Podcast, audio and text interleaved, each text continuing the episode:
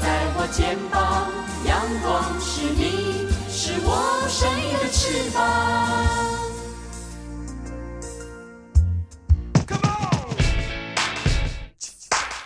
创新生活，用心思考，让我们来给台湾 new 一下。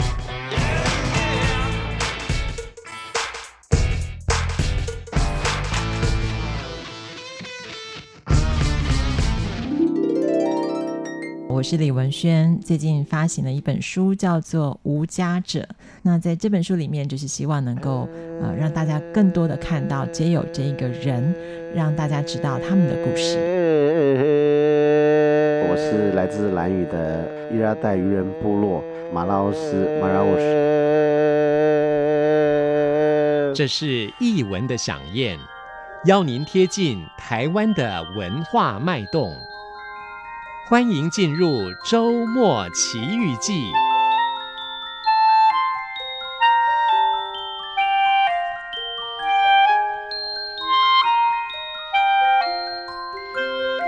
欢迎朋友收听今天的周末奇遇记，我是吴祝玉，在空中陪伴你。这里是中央广播电台台湾之音。我们在今天的音乐奇遇记的安排呢，要跟大家来推荐介绍一档非常特殊的演出了。这是二零一九年台湾戏曲艺术节的旗舰制作《雅正之乐》，日本雅乐的音乐风情。而这场演出呈现了台湾跟国际传统戏曲的文化对话。是由国立传统艺术中心所属的台湾国乐团携手日本的公益社团法人北之台雅乐会，那么在台湾台北时间的四月十三号、十四号，连续两天在台湾戏曲中心大表演厅，为朋友带来传承千年的世界非物质文化的遗产，演出非常的精彩。今天在音乐奇遇记，我们特别访问到了。台湾国乐团的行销，这是傅明卫，以及参与这一次呢合作的编曲工作的王以律老师，和大家来分享推荐这次的展演活动。好的，进行我们和他的对话之前呢，先来听段广告，待会儿在音乐奇遇记，我们来了解一下这个雅正之乐跟台湾国乐团的合作，激荡出了什么样的火花。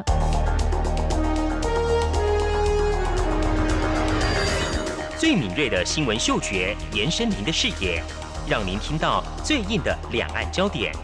连线访问这次随团出访的央广记者黄维婷。是的，今天在大陆福建平潭举办了一场两岸关系研讨会，对世界经济与亚洲会产生哪些影响呢？其中五百个是感染艾滋病的孩童，那分散在呃广东。从政经情势分析。两岸交流观察到新闻现场直击，两岸 ING 有最多元的声音、多面向的观点以及最专业的剖析，请收听每周一到周五晚间六点到七点，由中央广播电台新闻部黄丽杰、韩启贤制作主持的《两岸 ING》。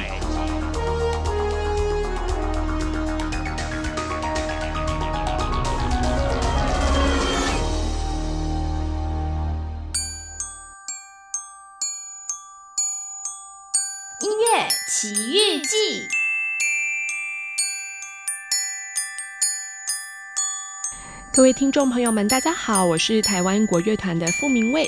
今天要为各位观众朋友们介绍的是台湾戏曲艺术节四月十三号、十四号的雅正之乐，日本雅乐的音乐风情。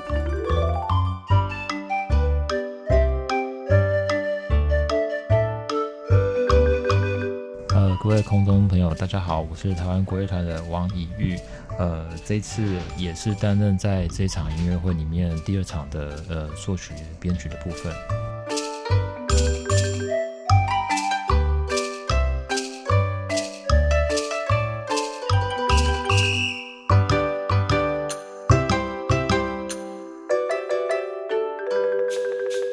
欢迎朋友来到。今天的音乐奇遇记。我们在今天的节目当中特别请到了两位新朋友，那么往后会成为我们的老朋友了。谢谢。呃，透过今天的节目当中和大家来介绍呢，哇，这是在台湾台北时间今年公元二零一九年，这是四月十三号跟四月十四号，那么在我们的台湾戏曲中心的这样的一项的啊、呃、展演活动，这是在大表演厅的展演活动，那么是一个。跨区域的合作，对不对？那么这个合作呢，让我感到非常的惊喜，而且也特别请到了来自日本的雅乐这样的团队，跟我们的这个国乐团台湾国乐团来合作啊。特别请到了这个嗯国乐团的魏明蔚，这是呃研究推广课的呃傅明卫，明卫为大家来推荐介绍，包括了这一次呢参与这个作曲的王以律王老师，称老师对不对？对，可以这么说。好，呃，两位好。主持人好，是是是，其实这场演出呢，这是在今年呢，呃，这是在台湾戏曲中心，也是一个重磅级的演出。呃，四月十三号跟四月十四号，其实有不同的一些演出的内容啊。呃，可能听众朋友会很好奇，想知道了。我先请教这个傅明伟，明伟，呃，为什么会有这次跟日本的合作呢？啊、呃，这是台湾戏曲艺术节里头的节目哦。那整个戏曲艺术节其实常年我们都会跟就是。国内外的不同的传统音乐或传统戏曲类的团队来合作。那这一档节目，我们就跟日本的雅乐团。那日本雅乐团其实，在对台湾的观众朋友们来说，蛮陌生的啊。他们如果又有舞又有乐，其实是第一次来台湾。嗯，对。OK，呃，这个雅乐来说的话呢，其实我们知道，呃，在日本当地来讲，他们的很多的文化，包括在艺术跟音乐的部分，受到中国的唐朝影响非常的深远呢、哦。相信很多听众朋友就很好奇了，这个音乐的呈现会有相关的一些元素在吗？会的，我们在啊四月十三号啊，大家最熟悉的这个兰陵王要来演出了。嗯、那我可以先跟那个听众朋友们。介绍一下，呃，日本的雅乐呢，它大致上是吸收了呃西元五世纪到九世纪的这个啊。亚洲大陆的音乐，那当然最主要的就是中国的唐乐，嗯、那当然还有朝鲜的这个高丽乐，甚至天竺就印度，嗯、然后还有、嗯、呃越南的古地名叫灵异，那他们来自于不同地方的这些呃传统的乐舞，那最著名的当然还是中国的唐乐，对日本的雅乐影响是最深的。那我们可以在这个呃整个节目里头看到这个兰陵王，嗯、那兰陵王呢，他其实在日本雅雅乐里面被称为左方舞，他们分左边跟右边。那左方就是中国的唐乐，右方的话呢，他们主要是指的是呃朝鲜的高丽乐。他们有一个很特别的特征，嗯、左方舞他们穿红色的衣服，嗯、右方舞穿绿色的衣服。所以我们的兰陵王穿红色的，哦、对，非常的显眼。然后他会戴面，嗯、因为我们的故事里头是兰陵王戴这个，面具他长得太帅了。嗯长得太帅，上上阵杀敌的时候，可能就是啊、呃，会没有办法震慑敌人，所以他会戴一个面具，比较狰狞的面具就对了，狰狞的面具。嗯、那这个面具在这个日本雅乐的、嗯、呃呈现里头，在他的舞乐的呈现里头是非常啊、呃、明显，他就会戴一个面具，嗯、然后他手上还会拿一个金色的短棒，嗯、类似像是这个三军统帅的这个指挥棒这样子来做这样的表演。OK，我好奇想请教这个傅明蔚，明蔚，你刚才特别提到兰陵王呢，就是这一次呢，我们的演出当中会有的精彩的内容，对，对不对？会有精彩。兰陵王其实在呃台湾，包括像在中国来说的话，其实经常会在戏剧音乐的展演当中看到他的身影哦。那我好奇想请教明蔚了，明卫，就你看到了来自这个日本这个团队这样的演出哦，他跟属于华人的演出的音乐的风格或者他的表现形式会有一些不一样的地方吗？呃，我觉得它最不一样的地方是它的历史的年代真的差很多。嗯嗯嗯、因为我们现在听到的华人，甚至于像我们的台湾国乐团，这个都是现代的，嗯嗯、现代的经过很长时间的演变而形成的现代的音乐。那日本的雅乐，它就像一个时空胶囊一样，它被封存在一千年前。嗯，它大概是西元十世纪就已经定型了，包括它的乐器，嗯，包括它的整个编制，甚至于等一下我们可以请作曲家来说明一下，是是我们面临到很大的困难是它的音频。我们现代人的音频比较高，像国乐团的定的是四四二，交响乐团通常用四四零啊，呃，雅乐团是四三零，更高就对了，更低。哦，现代人可能我们都说可能压现代人压力越来越大，所以大家听的音乐其实声音越来越高。嗯，那雅乐它是被封存在一千年前的，所以它的音频还在四三零。它比我们现代的声音听起来更低一些，哦、然后它的速度也更慢。嗯、你等一下，可能听众朋友们可以来听听看这个、嗯、呃雅乐的这个音档哦，嗯、它的声音很慢，然后整个表演的形式你就会觉得哇，很很古老。它整个的乐器也很古老。嗯哼，对，这大概是最大的差别。然后还有一个差别在编制上，我觉得很有趣的是啊、呃，现在的国乐团当中。我们很熟悉的就是二胡，嗯哼，二胡像我们乐团有高胡、二胡、中胡、隔胡、贝格胡，我们有那个一大批的那个 胡琴的这个系列，从高音到低音满满的。我们说占据国乐团的半壁江山哦，就是胡琴。但是在雅乐团里面是没有胡琴的，它没有拉弦乐器，它只有打击乐器、弹拨乐器跟吹管乐器。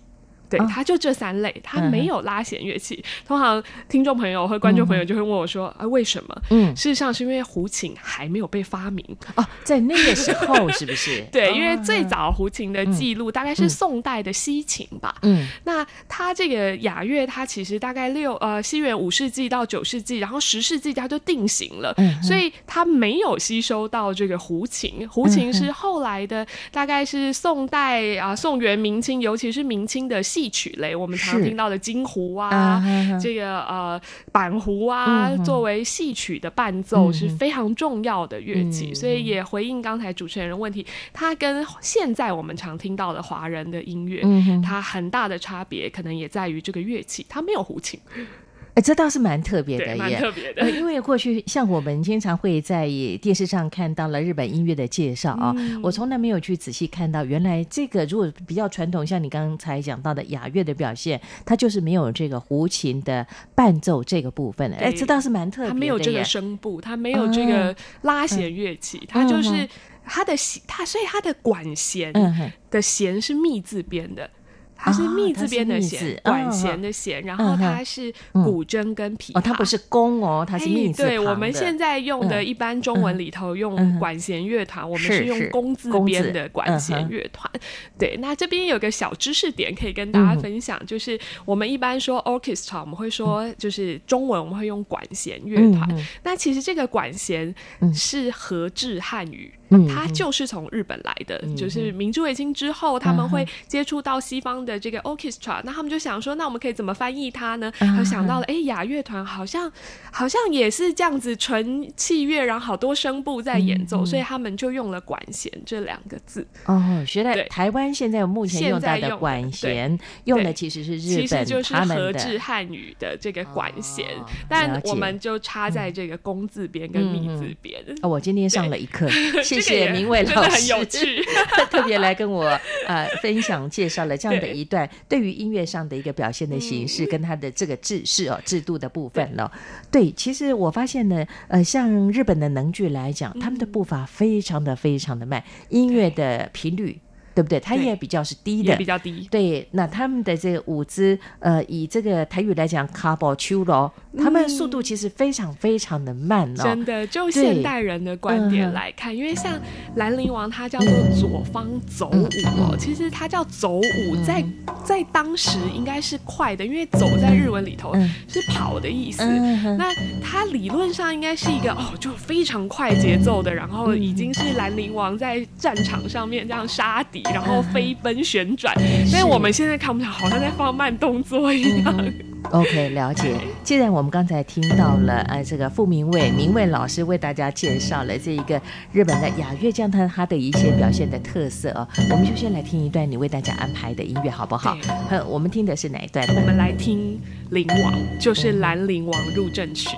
OK，我们就一起来欣赏。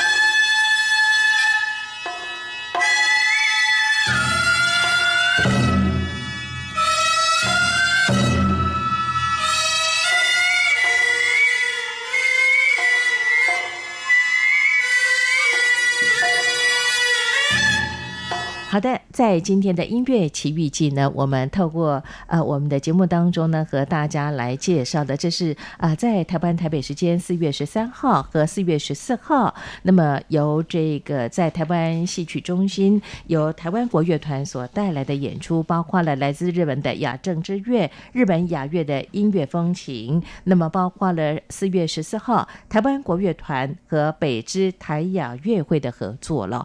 那接续下来，其实我就。我就想请教这个傅明伟老师了。明伟老师，我们先把这个乐器先搞清楚哈。作曲家先休息一下，我们宜 律老师稍微先休息一下。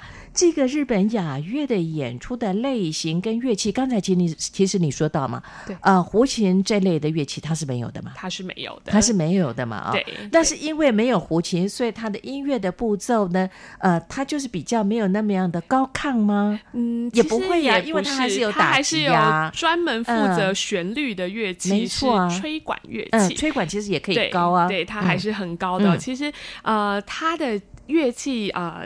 它的低音声部其实是比较没有的，嗯、它它的整个管乐器负责全部的旋律，它的管乐器就是非常传统的笙、臂力跟龙笛。嗯哼，那呃，大家可能比较不熟悉臂力这个乐器，臂力、嗯、这个乐器如果在国乐团，我们会叫它管。管子，哦、那它也比较像台湾的鸭母笛，嗯，它都是双簧类的乐器。阿波达拉，哎，对对对对对，它的发声方式就是双簧管的发声方式，双簧类，然后一根直直的。那一样的双簧类的乐器，在国乐团里面可能就是唢呐，大家民间大家也很熟悉的唢呐。那这个乐器的话呢，它就是非常的大声，然后它的声音也很高亢，很高亢，而且很响亮，很高亢，很响亮，非常响亮。那呃，雅乐他们给他一个很有趣的譬喻哦，就是我刚刚说的这个笙。臂力跟龙笛这三个这个负责主旋律的乐器呢，嗯、他们觉得笙的声音呢，它可以吹和声，嗯、然后它是簧片类的，他觉得像天上的声音一样，嗯、非常的优美哦，嗯、天上的声音。然后刚刚说的臂力，它很大声，他们说这个是啊、呃、地上的声音，人类生活的声音，这、嗯、生活的声音，然后地上的声音。嗯、那他说龙笛呢，就是打造了一个天地之间的空间。嗯、那因为其实龙笛它笛。笛子它比较，它的音域比较广，嗯，然后它加花也比较容易。那这三个乐器就构成了日本这个雅乐的宇宙。他们觉得这个构成了整个宇宙，就是靠这个笙。臂力跟龙笛，其实他们的演奏方法跟现代我们现代的这个国乐团一千年后，其实还是非常多相像的地方。OK，我可以这样解读吗？嗯、也代表说，在日本的这个啊、呃、台雅乐会来说的话，雅乐呢，他们保留的是比我们更传统，在过去的属于中华的乐音的部分吗？对，它其实它的整个乐器的形制，包括它的音乐，它就更加的古老，也就是它十世纪它就定型了。那呃，一直保存在这个日本的这个皇室神社里头。那反而是整个中国的地区，它因为朝代的更迭，所以它有非常多的改变，然后不同不断的改朝换代这样，所以我们也会叫雅乐是世界上现存最古老的交响乐。那它也在二零零七年就是有被列。入世界的这个联合国教科文组织的人类的非物质文化遗产，是。是是，它的乐器、乐音、演奏的方式，其实都是非常古老。它就像一个时空胶囊一样，就一千年前的东西。所以他们申遗是成功的，被联合国教科文组织所认定哦。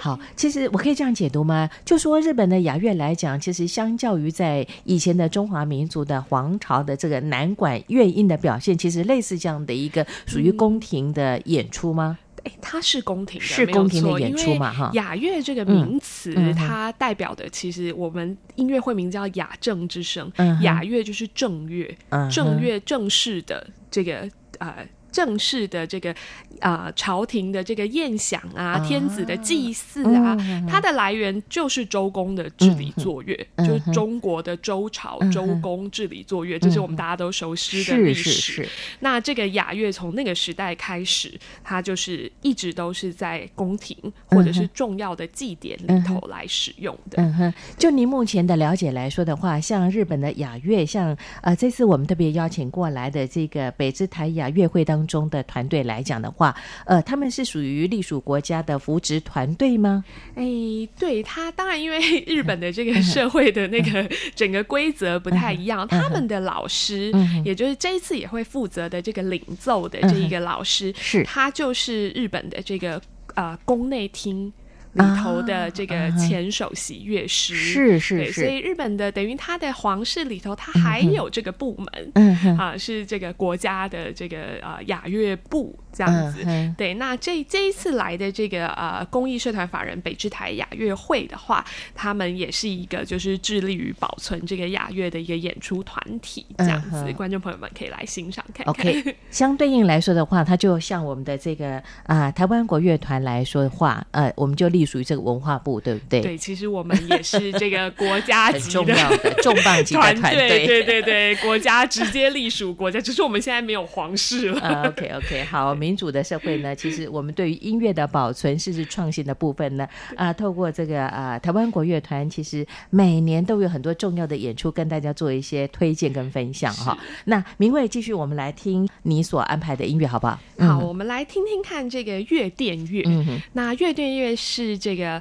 呃雅乐里头最有名的一首曲子。如果说大家有在新年的时候去日本那个跨年呐、啊，嗯、他们是一月一号嘛，嗯、如果有去参拜神社的话，嗯、就会听到这个首曲。一定有这首音乐吗？对对，他们可能是现场演，或他们会放、嗯、放音乐，嗯、放 CD 也好，嗯、就是大概大致上面就是会听到这个乐殿乐。嗯、还有如果有人去参加过他们传统的婚礼的话，听到的也是这一首乐殿乐。那要跟大家介绍的原因的话，可能我们等。他回来，我们就可以听听这个作曲家，因为他为了要让这个日本雅乐团跟我们台湾国乐团来合作，他也是用这个乐电乐来做这个改编跟创作。OK，很期待。好，这个乐电乐的话，我稍微跟听众朋友解释一下，这个乐呢，呃，第一个乐是。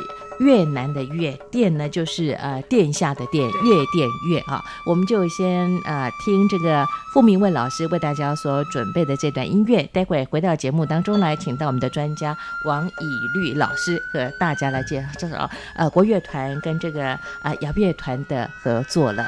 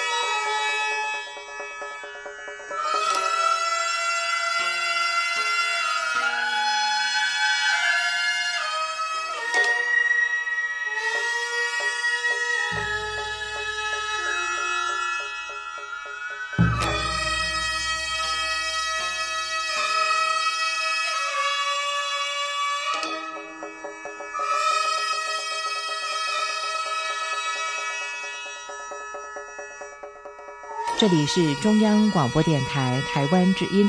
朋友在今天的音乐奇遇记呢，非常开心，请到了啊、这是台湾国乐团的傅明蔚老师，明蔚老师，还有王以律老师和大家来介绍。这是在四月十三号、十四号在台湾戏曲中心的大表演厅，那么有两场重磅级的演出了。刚才呢，明蔚老师特别说到了，哎，第一场四月十三号是北之台雅乐会，啊，这就是纯粹日本团队的演出。对，哦，纯粹日本团队的演出。好，那也就是兰陵王，陵王这个演出是在今这一天来演出的哈，十三号。那么十四号呢，就是这个团队跟台湾国乐团的合作了。一律老师，对你来讲，它是一种挑战吗？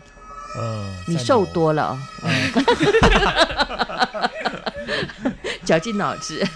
某方面来讲的话，当然就是需要去思考他怎么写了。嗯、那因为一方面是因为其实他他们这个雅乐，他是这首作品基本上他们的乐师，他们就是我们不能再从中间去把它做一些改变。嗯，那他们因为他们也是都老乐师，那基本上他们在演的时候，就是你都不能去动。嗯，所以我们只能跟着他。可是跟着他的时候，其实后来又想到一个问题，是因为他们的频率的问题。嗯，因为我们现在我们正常的乐团的频率是，其实我们国乐团其实也是受西方音乐文化的影响关系，嗯，所以我们现在其实基本上整个体制其实比较接近西方的那种。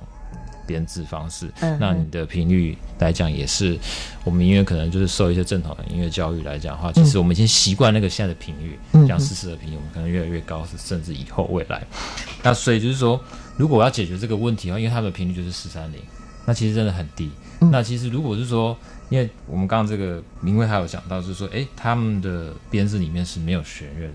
嗯，那其实我们乐团编制其实跟西方音乐是一样，就是有吹管弹。哦，我们我们呃国乐团来讲的话，就是有一个弹拨的乐器在。嗯，对，那当然就是弦乐是占整个三分之二比较大的一个编制里面的。那所以就是说，在这个弦乐部分，当然我有想过说，那如果整个弦乐去做到他们的频率的话，我不知道能不能做到。可是后来思考一个问题，是因为如果因为我们已经习惯那样频率的时候，如果你你你可能演的话，可能会越越演越高，这个会有一个可能，因为因为已经习惯我们那个定律的问题。所以后来我唯一一个想法把它解决的方式，就是可能我们中间就是放着让它继续演，那可能是开头啊，或是结尾的部分，我们去呈现它原本的东西，可能是一种现代跟。古时候的一个结合，那所以是说，我们现在用我们的现在的方式去看待这个东西的一个思维，然后，然后到中间的时候，我们可能去转换转换那个音频，转换那个音频，就是可能有点像滑音，可能滑到他那个他他讲，比方说我们现在讲的音频是呃四四二音频，然后我们讲比方说 re 好了，嗯，那可能他们的 re 可能是我们的另外一个音。因为它是可能呃很低了，真的很低，对。那所以变成说，那我在写的时候，我可能就是变成说运用我们的弦乐嘛，我们不是补足它的弦乐，因为它没弦乐，所以我们可以用这个方式去把它调整，然后调到它那个位置之后，因为我们不知道到时候会发生什么事，因为就是这个可能就是在排练的时候我们需要沟通的部分，这是唯一未知发生的事情。但是就是从这个部分，我们可能去调整到可能弦乐它就跟着去调到它的音频之后，然后就让它就。进入他们原原本雅乐的部分这样子，那可能其他的部分就是一种一种衬底，就是一种感觉是他们讲的天上跟人间还有地上的部分这样子，然后我们去做一个呈现这样子。嗯哼，我想请教这个疑律老师，您刚才特别提到，其实我们呃这跟台湾国乐团跟来自日本的这一个呃台雅乐会这样的雅乐的合作来讲的话，因为它音频其实有一些差异性，对不对？他们是比较低的嘛。他们很低，不是比较低，低哦，不是比较低，是很低很低。因为四三零其实我们再怎么样四四零对我们来讲已经有一个距离了，嗯、可是四三零那真的就是很低了。你可以举个例子吗？你发个大概那个频率的声音大概在什么位置的话，有办法用我们的人声来发出那个？可能比较 可能比较难度比较难，可能要拿调音器哦哦，拿机器抓，要拿机器才会准。对，好，所以他们很低。那因为以台湾呃国乐团来说的话，我们的编制非常的完整，呃，所以这样的合作的话，呃，我可以这样解读吗？就是说它是一个很特别的合作，所以在写曲子这个部分，你们跟日本有做进一步的一些沟通跟联系吗？就是在这个沟通部分，就是基本上他们就是我刚刚前面有提到的，嗯嗯、第一个就是我们不能去动它的所有的编配的部分。对。对，他的他们蛮坚持的哦，嗯，对他们有他们的坚持，这这，部分是我们是完全不能。嗯、那一方面他们是老乐师，嗯、那基本上我觉得这个这个就是一个困难的。那其实你动了一点，他可能就不知道到哪去了。嗯，所以我 反正是我们可能要跟着他走。他们不是看看谱的，看谱的，嗯，所以我背的。啊，所以我们看我们当然他们有、嗯、有给我们一些、嗯、一些资讯啊什么的谱类的东西，但是这个都是一个参考的东西，因为其实基本上也。这种东西其实跟我们的一些传统的东西也是一样的问题，就是它不会是都是就写实的，它音乐都是还是会有一些变化这样子。那原则上，它这样子的方式呈现的话，那当然就是第二个问题，就是他所提出来的，就是他的音频的部分，他因为他们没有跟这样子的方式从来没合作过吗？对，没有没有合作，是第一次啊。对对哦，好特别哦。所以我们他们第一次，我们也第一次啊。所以双方其实都还蛮勇敢的，对不对？因为这样的合作模式，可能过去没有机会听得到。哇，这次呢，在四月十四号呢，啊，台湾国乐团跟北姿台雅乐会这样的合作呢，我想它是一种首演，对不对？所以包括在日本当地的话，也没有这样演出吗？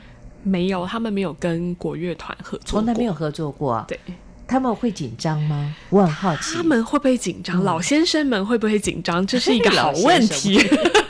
老、啊、老先生们可能，嗯、呃，因为他们的行程其实也很紧凑，嗯、我们要到呃四月多，他们演出前，他们才会来台湾，嗯、所以也没有彩排过。对，嗯、要要要要来彩排，嗯、那一进排练厅，我们就会知道，就是彼此之间的那个实际的合作，到底会长什么样。其实我们都既紧张又期待。嗯、是，所以我就说，这个演出呢，其实这样的合作的模式，对于呃王怡律老。老师来讲，真的是一个蛮大的、有趣的创作跟考验，对不对？也都是第一次。你从来没有跟他们这样的，呃，像日本的雅乐这样的合作吗？之前跟韩国他们，其实基本上我觉得那个都是还比较、不能说浓郁，但是说他他的我们的创作方式，可能我觉得我们还有可以可有迹可循，或者是我们怎么样去做一些调整。但是像这样的东西，基本上我觉得。一个音频就是一个蛮大的问题的。你觉得最困难的地方就是音频的定调喽？如何去融入？对，那我如何去把它呈现？因为我不要去破坏它原本的东西。嗯哼。对，因为其实我们像假如说我们可能用了某、嗯、某，比方说好，比方说我们之前合作过的韩国，那我们可能用了阿里郎的东西，那可能我觉得在这个音调上面或是曲调上面，我们可以可以做一些变化。因为阿里郎其实它有不同的阿里郎，嗯，那我觉得这可以做一些变化或者变奏什么的。嗯、但是但，它这个东西是。完全不能动的，嗯嗯，你不能动的时候，你在这个不能动的状态下，你要去做一些变动的时候，那我觉得这个是一个对我来讲是一个。或许是一个一个学习或者一个挑战这样子。是，其实我有很多来自日本的听众朋友呢，其中有一位呢学的是中文，他就非常喜欢看日本这样的像能剧或者是雅乐的欣赏。他就说，其实，在他们当地来说的话，类似这样的音乐的表演，其实机会也比较没有过去那么多了。是那再来就说呢，呃，以日本的民族性来讲，他们其实是非常谨慎的，所以跟你们的合作，我相信对他们来讲，也可以激荡出不同的一些火花。虽然你们还没有真正进到我们的这个呃彩排的空间来做这样的彩排的工作，那当然你作曲的过程当中也会不断的跟他们有一些沟通，他们会比较在意的是你刚才讲到的音频的问题，还是说其他的，比方说呃乐器跟乐器之间或者曲目的安排上呢？乐器其基本上，我觉得因为他们就是管乐的部分，嗯、那我们尽量是避免掉避免掉跟他们的音频的冲突哦。对，嗯、我们会拿掉那个部分就对了。就是是这样子吗？对，会这样子。就是说我刚刚说的前面说，哎，他们没有弦乐的部分，那我们可能我们就补弦乐的部分。补弦乐的部分，可能这是一个方式。嗯哼。当然，我是觉得说，当然是他们管乐有声啊，我们乐团也是有声。嗯哼。那那其实这些部分，其实我们都是做一些细微的去。可能贴在它的某个部分去、嗯、去游走这样子，嗯、比方是这样说这样子，我不知道。听了头就大了，你知道吗？真的耶，因为第一个。你又不能去失掉，因为以以以他们的这个雅乐来讲的话，他又不喜欢被别人破坏他原本的音乐的风格，对不对？对。但是又要跟台湾国乐团有这样的合作，那其实凭良心讲，在台湾的国乐团的演出，尤其是台湾国乐团来说的话，其实你们有很多的所谓的跨音乐的合作，跨领域的合作，对不对？我们不只是在保留传统这个部分，其实创新的部分，台湾国乐团一直很努力在做。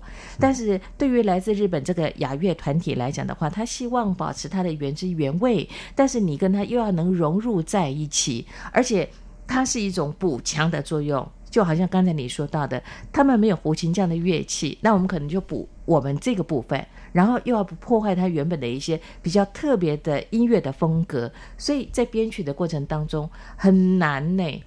我即便不是学音乐的人，我听了我都觉得还蛮难的。难怪你瘦这么多，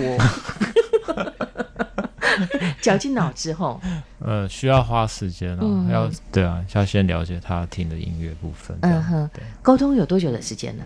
从开始合作到你写曲，基本上，因为前面就是他提出来这些问题，嗯、那我要真的要解决要沟通，其实事实上会变成是到彩排的时候，嗯、其实对我来讲，这个我的压力是比较大，因为可能我可以想象的，可能就要马上改，对啊，嗯，因为其实说实在的，其实我现在写的应该算第二个版本的，因为其实第一个版本的时候，那时候比较。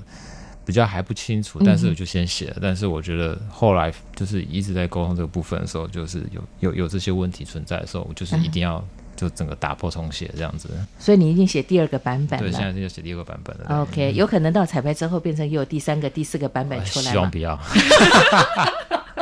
他们是几号才到台湾来跟我们的台湾国乐团合作？十二号。十二号才来，十三号就要演出了。十三号他们自己演。嗯，十三号他们演出。十四号一起演。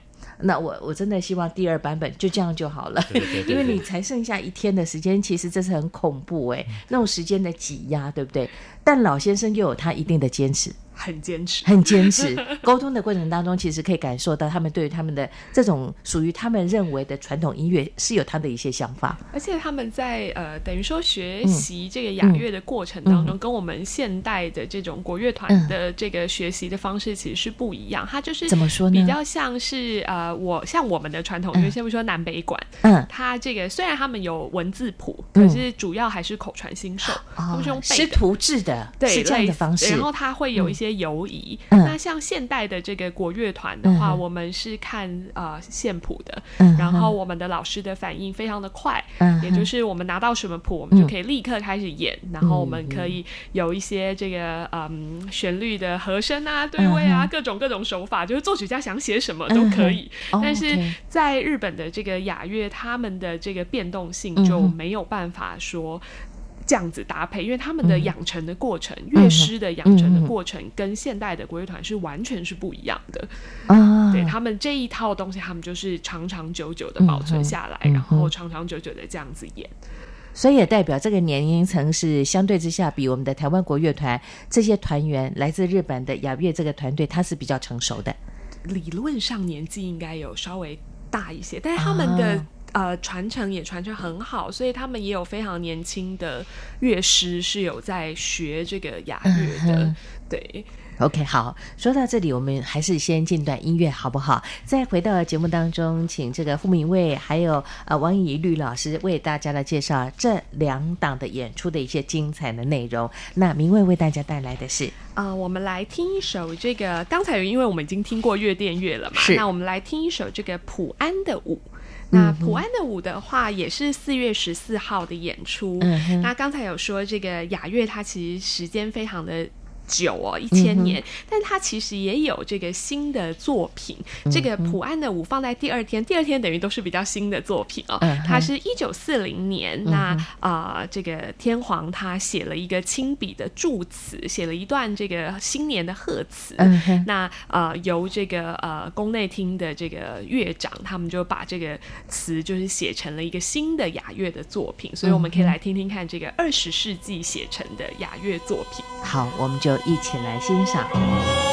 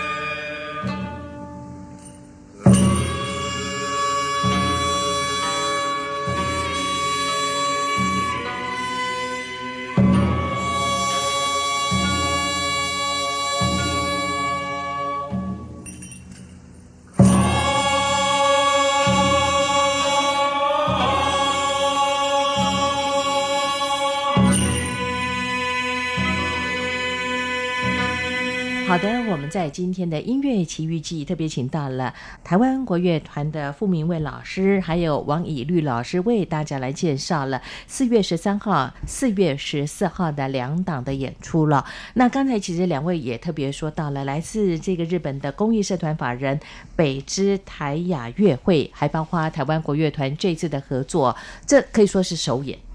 对不对？对，首演啊哈，台湾的首演对日本来说也是一种第一次的合作。对，对他们而言应该也很刺激。对，而且刚才明卫你特别提到说，其实来自日本的这个雅乐团队来讲的话，呃，他们是靠类似过去我们的传统意识的师徒制，他们就是一个口传心授，对不对？那所以在演出的过程当中，就你过去的接触，或者你应该有去了解他们的演出的形式啊，他们是不看谱的。基本上是不看谱，但是其实不代表他们没有谱，嗯、他们的谱就是文字谱，是古时候的，其实也很像我们的南管谱。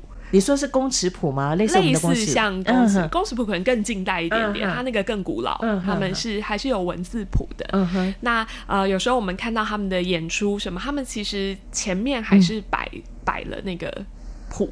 嗯，对，但是他们的整个演奏的方式，应该是跟我们现代人去看谱视奏的那个概念是差很多的。嗯、它不是我们这种哎弹钢琴，我们看到什么音，我们就可以来弹，那个是不一样的。OK，我可以这样解读吗？它难度会比较高。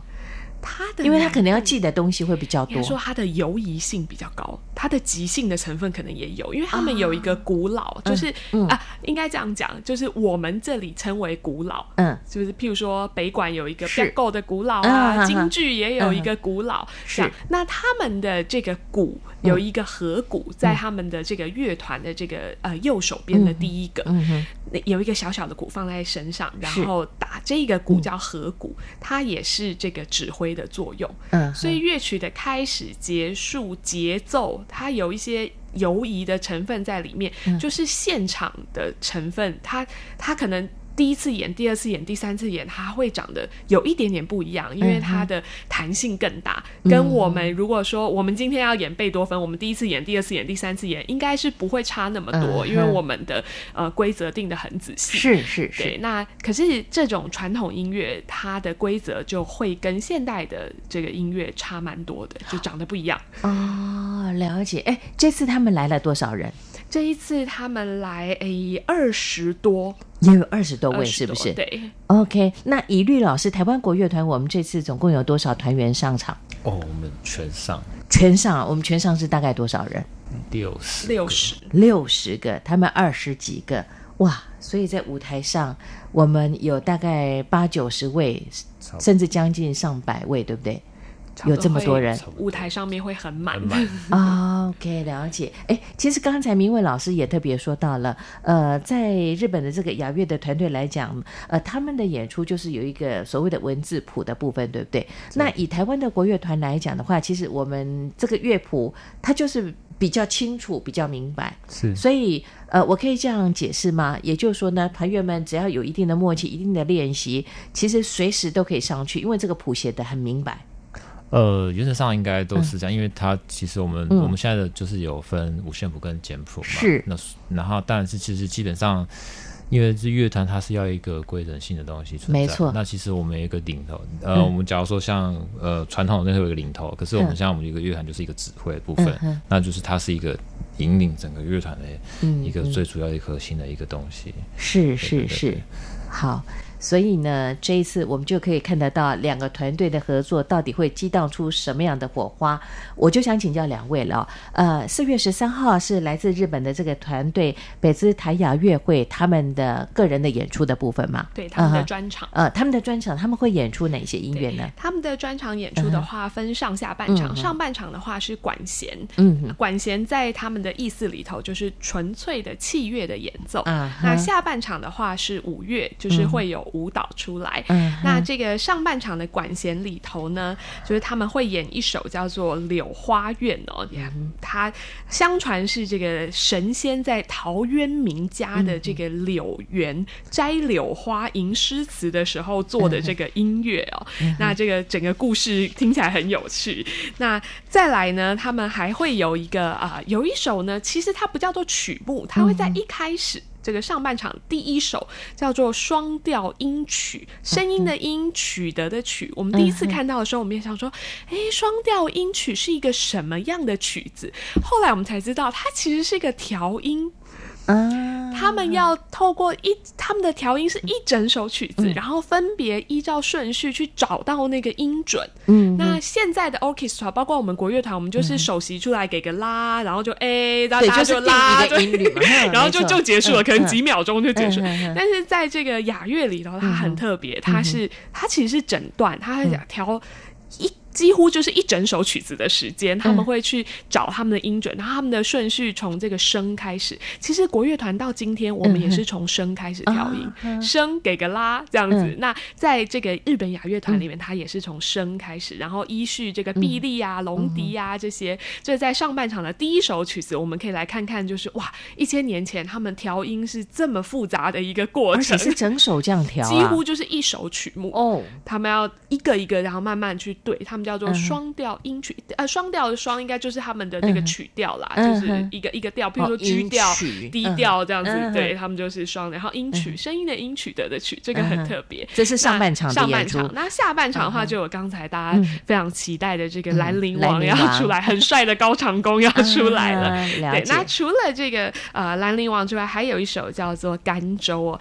甘州的话会有四个舞者在上面。嗯哼。那他相传是这个唐玄宗唐明皇，就是呃到那个青城山游玩的时候，那看到了这个呃算算是女官吧，她的女子就是衣裙飘飘，然后很漂亮，她就写了这首曲子，所以她也是就是典型的唐乐，OK，典型的这个中国的唐乐的呈现，这样子。上半场呢，呃，是属于音乐的欣赏；下半场有乐音，还有舞蹈的表演了哦。呃，其实我可以稍微这样解释一下，如果我讲错，请两位来指正我。呃，刚才你讲到调音这件事情，如果说平常一般的朋友喜欢看这个呃管弦乐团的演出，就是西乐的演出的话呢，你经常会看到那个小提琴有一个人站前面拉那个音在调，就是那个的意思。但是通常人家呃你说国乐团只是一个声调一个音，就是。抓出那个音、呃、音律而已，对不对？他他调音的方式跟交响乐团是、嗯、其实是差不多的，差不多嘛哈。我们国乐团的调音也是一样，嗯、就是升给一个拉之后，嗯、其他所有的乐器要分别调，嗯、因为在 orchestra 里面它就是双簧管。嗯。嗯对，给一个给一个拉这样子。OK，了解。但是这次来自日本的团队呢，哇，你说那个音曲，它是调一整首的，几乎要一整，哦、我头都晕了，时间比较长这样子。没错。好，伤脑筋的王以律老师，四月十三号呢，呃，这个来自日本的北知台雅乐会这个雅乐的团队跟台湾国乐团的演出，呃，在四月十四号又是什么样的一些内容呢？有。以律老师的作品嘛，对不对？嗯哼，对，有他的作品。嗯、那四月十四号的话，嗯，嗯，如果这样子说好了，我觉得四月十四号的演出，它比较像是一个日本跟台湾的一个音乐的想象，嗯、是对话吗？它有点像是，有点像是对话。嗯、那它呃，事实上，我们就是如同刚才经理他所就是讲的这个。嗯我们其实面临到很大的困难，是时间的跨度。嗯、我们有一千年的这个跨度，嗯、所以我们没有办法说真的就是那么多在 mix 在一起演出的。嗯嗯、所以它是一个像是一个 image 式的一个想象式的，我们可以听到我们跟他。们一起演这个一千年前的这个呃乐殿乐，然后我们一起演，然后呢再来呢这个想象就是台湾跟日本之间其实还有很多音乐的连结，嗯、那这个音乐的连结的话，我们选了譬如邓雨贤这个日剧时代的，我们会演这个《春风幻想曲》，是是是，然后呢另外还有像在。日本发展很好的，我们大家都认识的邓丽君，嗯，对，所以这里头会有这样子的曲目在这一场音乐会里头。嗯、另外还有一个也很特别，它也是一个世界首演，委托创作的。嗯、我们请了 Koji 老师，樱井弘二老师，他其实在呃台湾住了半辈子。那他他其实蛮很有名，他是跟之前跟张雨生一起做音乐剧的一个老师。是是是。那他是一个日本人，他在台湾住了超过，就是等于他的人生一半，他都在台湾。嗯、那他为台湾跟日本，他写了一首这个古墓的记忆，里头有一个旋律是就是日本的很有名的童谣《红蜻蜓》。如果等一下大家有呃时间，我们也可以来听听看这首。我喜欢这首音乐。对，《红蜻蜓》有这首曲子，那它其实是一个台湾跟日本之间的一个音乐上的一个想象跟一个连接。那当然，在日本雅乐团，他选在这一场里头演出的，就是我们刚才听到那个普安的舞，它其实比较现代，也就是十三号我们听到最古老的，但是十四号我们来听一些比较现代。那我也会推荐观众朋友说，如果你怕睡着，不小心就是度孤的话呢，嗯、来看十四号，你就会觉得哦，有一个平衡，没错，就是现代跟传统，它还是在曲目上面是有一些交叠的，嗯、它就不会说哦，我看就是十三号那个从第一个演到最后一个，嗯、然后就不小心偷睡着。十四、嗯、号不会，因为十四号有大家比较熟悉的旋律在里头。OK，好，它是有更多的一些亮点在，对不对？对。最后请教王以律老师，老师其实在四月十四号。有你编曲的部分嘛？呃，你会建议我们的听众朋友抱着什么样的心情来欣赏这样的一场演出？因为对我来讲，我是非常期待。我从来没有想到来自日本的这个雅乐的团队可以跟台湾国乐团有这样的合作的模式。呃，我觉得其实像卢明慧他讲的，嗯、其实我们第一、嗯、第一场它是一个比较古老的一个音乐，然后、嗯、其实第二场。它是一个结合现在传统，然后还有再重新创作的一些新作品。